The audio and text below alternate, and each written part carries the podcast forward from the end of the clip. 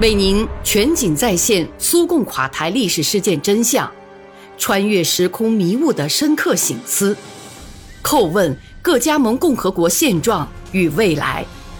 请听《大国悲剧：苏联解体的前因后果》。我专门从有关所谓俄罗斯帝国占领格鲁吉亚以及其他共和国的著作中引用了一些资料。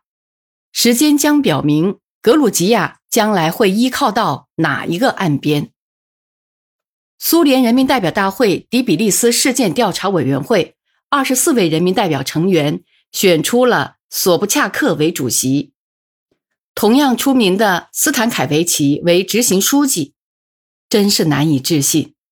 后来，两人在尝到权力的甜头之后，一个在列宁格勒，另一个在莫斯科，都开了小差，一个逃到法国，一个逃到波兰。但这是几年以后的事了。当年，他们还都是推翻现存制度的带头人。六月末，委员会奔赴迪比利斯开始调查。调查工作结束后。拟就了全体成员签字的结论和索布恰克向人民代表大会呈交的报告，没有必要全部引证这两个文件。我只想谈谈文件中的某些论点，用我所掌握的结论对之加以评说。应当指出，调查委员会正式文件中的某些论点有同索布恰克的发言提纲不相符合之处，比如。一九八九年十二月二十四号，在向代表大会的口头报告中，他说：“应把事件置于目前正在国内展开的统一的民族民主运动过程的大环境下加以考察。”就这样，他把进行挑衅活动的民族主义者说成了几乎是改革的英雄。委员会理应客观评价这些和平游行的实质和方法。游行组织者加姆萨胡尔季阿、采列杰列以及委员会成员尚格拉亚的作用，怎么解释儿童、少年、学生跟自己的老师一起有组织的参加群众集会这一现象呢？难道用钢筋、刀子、削焦了的棍棒等武装起来的人们是在追求和平？难道用钢筋？刀子、削尖了的棍棒等武装起来的人们是在追求和平吗？可是委员会却完全同情和姑息这些人。他指出，在调查过程中没有发现恐怖主义行为，也没有事实证明有人企图夺取政权、使用暴力或出于政治原因蓄意伤害党政机关工作人员。任何一种民主也不否认，为了维持秩序，必须有一个强力机构。但所有在代表大会上发言的人，从人民代表到最高检察院代表，都是在谈论解决这种问题，绝不可使用军队。五年之后，一九九三年，那位主要的民主派人士叶利钦却为炮打俄罗斯议会而招来了正规军队。委员会得出结论：政治责任和造成悲剧的责任应由格鲁吉亚共产党中央书记。帕吉阿什维里和尼科尔斯基承担，科切托夫、罗加奥诺夫、叶菲莫夫将军也要负违反纪律和行为过失的责任。格鲁吉亚内务部长格尔戈泽的职责是保证城市的秩序和安宁，但他只是轻描淡写的被责备了几句。为了体面，也提到了群众骚乱的主谋和组织者加姆萨胡尔季阿、采列杰列等人。但只是一笔带过，对他们的行为并没有认真的评价。在当时，尤其是到了许多年之后，现在看起来很清楚，委员会完全是站在偏袒一方的立场上。索布恰克报告后，苏联军事总检察长卡图谢夫讲话，他在某些观点上不同意委员会的结论，并对之做了自己的说明。也许就是因为代表大会才决定不公开发表他的讲话。索布恰克委员会、格鲁吉亚领导、军队领导、总检察院及大量报道之间的最大分歧是在使用工兵铲、使用毒剂问题上，以及当天为何有人伤亡的问题上。那就让我们来看看这些事实吧。关于工兵铲的神话，大家知道，当天夜间形成的局势要求空降兵营采取行动。前面已经说过，有一个五十九人的连队同人群总共只有十来分钟的接触，指挥部下令不发给士兵步枪和刺刀，工兵铲是防身的唯一工具。空降兵营指挥员下令用工兵铲防挡飞来的硬物。说空降兵追捕卢斯塔维里大街上四散奔跑的人们，用工兵铲殴打他们，这纯属捏造。挨打的只能是那些攻击空降兵的暴徒，而且经医生鉴定，发现遭工兵铲击打的只有七人，但空降兵中却有三十人受到不同程度的伤害。大部分证人提供了内容大致相同的证词，即。俄罗斯或中亚民族的士兵无缘无故用工兵铲殴打姑娘，殴打试图用自己身体掩护妇女的男孩或小伙子。所有证人的证言后来都进行了核查，上述事实没有一件得到确认。同其他证据放到一起进行分析后，调查人员认定证人在这方面的证词是不可信的伪证。说军人用工兵铲残酷无情地砍打广场群众，这完全与实际情况不符，是在报刊、广播电台和电视台广为散播的不实之词。这一关于工兵铲的神话，直到现在还在报刊上以讹传讹，被政客们有心无心地利用着。这个神话至今不泯的主要原因是，有些人想以此表明。俄罗斯人民和苏联军队的残酷无情，这一类宣传其实是经过深思熟虑和有计划的行动，其目的是破坏苏联武装力量在人民心目中的威信。关于毒剂，迪比利斯的医生在最初几天就已在医疗证明中指出，有十二人死亡由于窒息。与此相反，根据病理解剖学家。杰卡诺西泽的结论又出现了另一种说法，似乎死亡的原因是化学物质的毒害。由于结论明显不科学，调查人员便询问了杰卡诺西泽。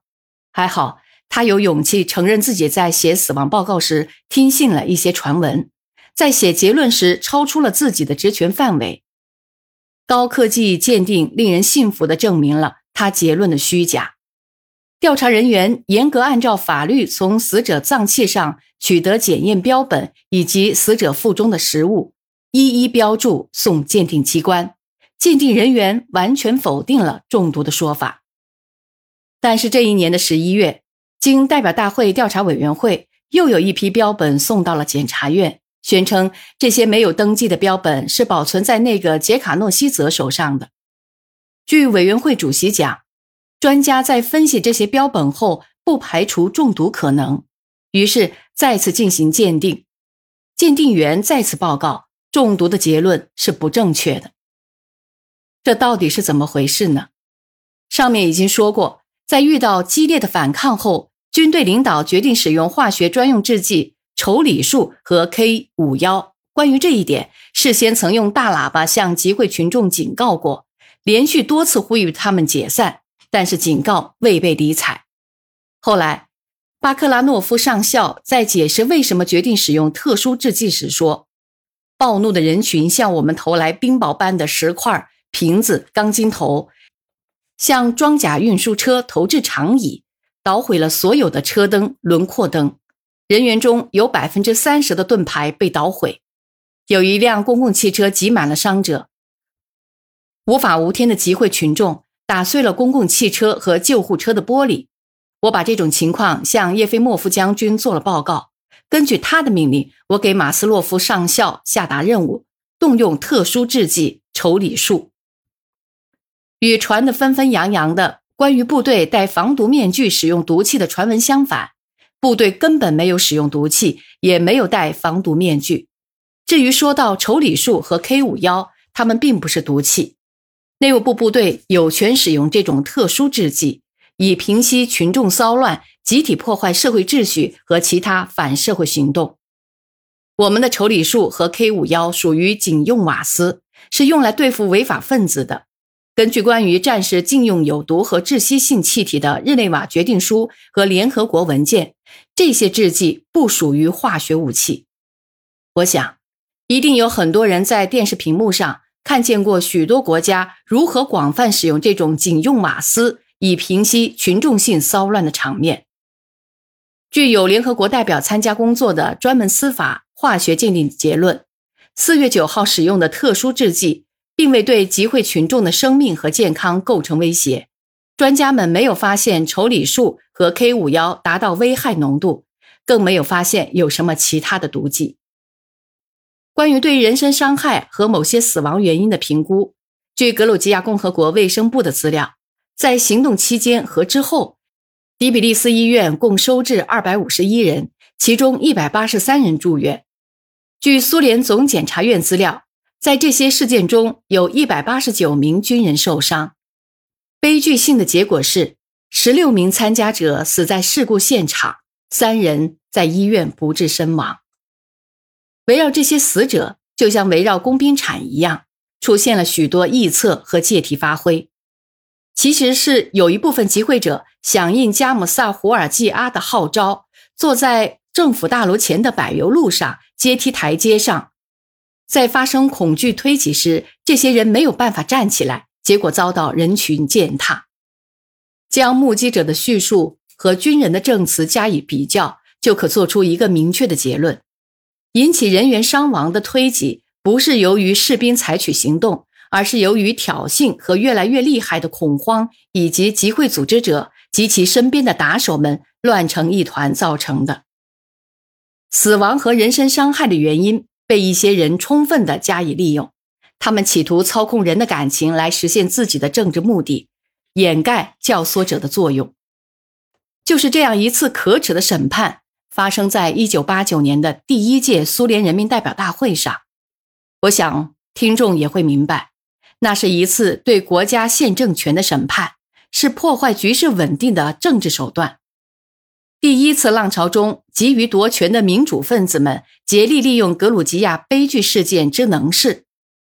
当时，他们毫无顾忌地从杜松子酒瓶里放出了极端民族主义，使之成为统一国家解体的主要根源之一。领导政策多变，罢工者和暴徒得不到惩罚，所有这一切都明白的昭示：消灭苏联及其社会制度可以通过什么道路和手段。用什么方法进行？由于这次代表大会的丑剧日夜在电视上传播，就给老百姓造成一种印象，似乎可怜和无辜的格鲁吉亚人正在受到苏联大叔的欺负。为了说明讨论这一问题的荒谬，我想再举一些民选代表的行为为例。在第一届苏联人民代表大会上，帕加什维里发言后回到自己座位上。民主派的部分代表向他起哄，但当他们开始一字一顿地叫喊“杀人犯”“可耻”“恶棍”，帕加什维里突然停下，一个转身又朝讲台走去。此时应该注意戈尔巴乔夫和谢瓦尔德纳泽的表情，前者面色苍白的靠在椅背上，后者双臂拄着桌子，微微抬起身子。充满血丝的眼睛死死盯着帕加什维里，但是瞬间的情绪一闪而过，党的纪律起了作用。帕杰阿什维里只好一挥手，沮丧地回到自己的座位。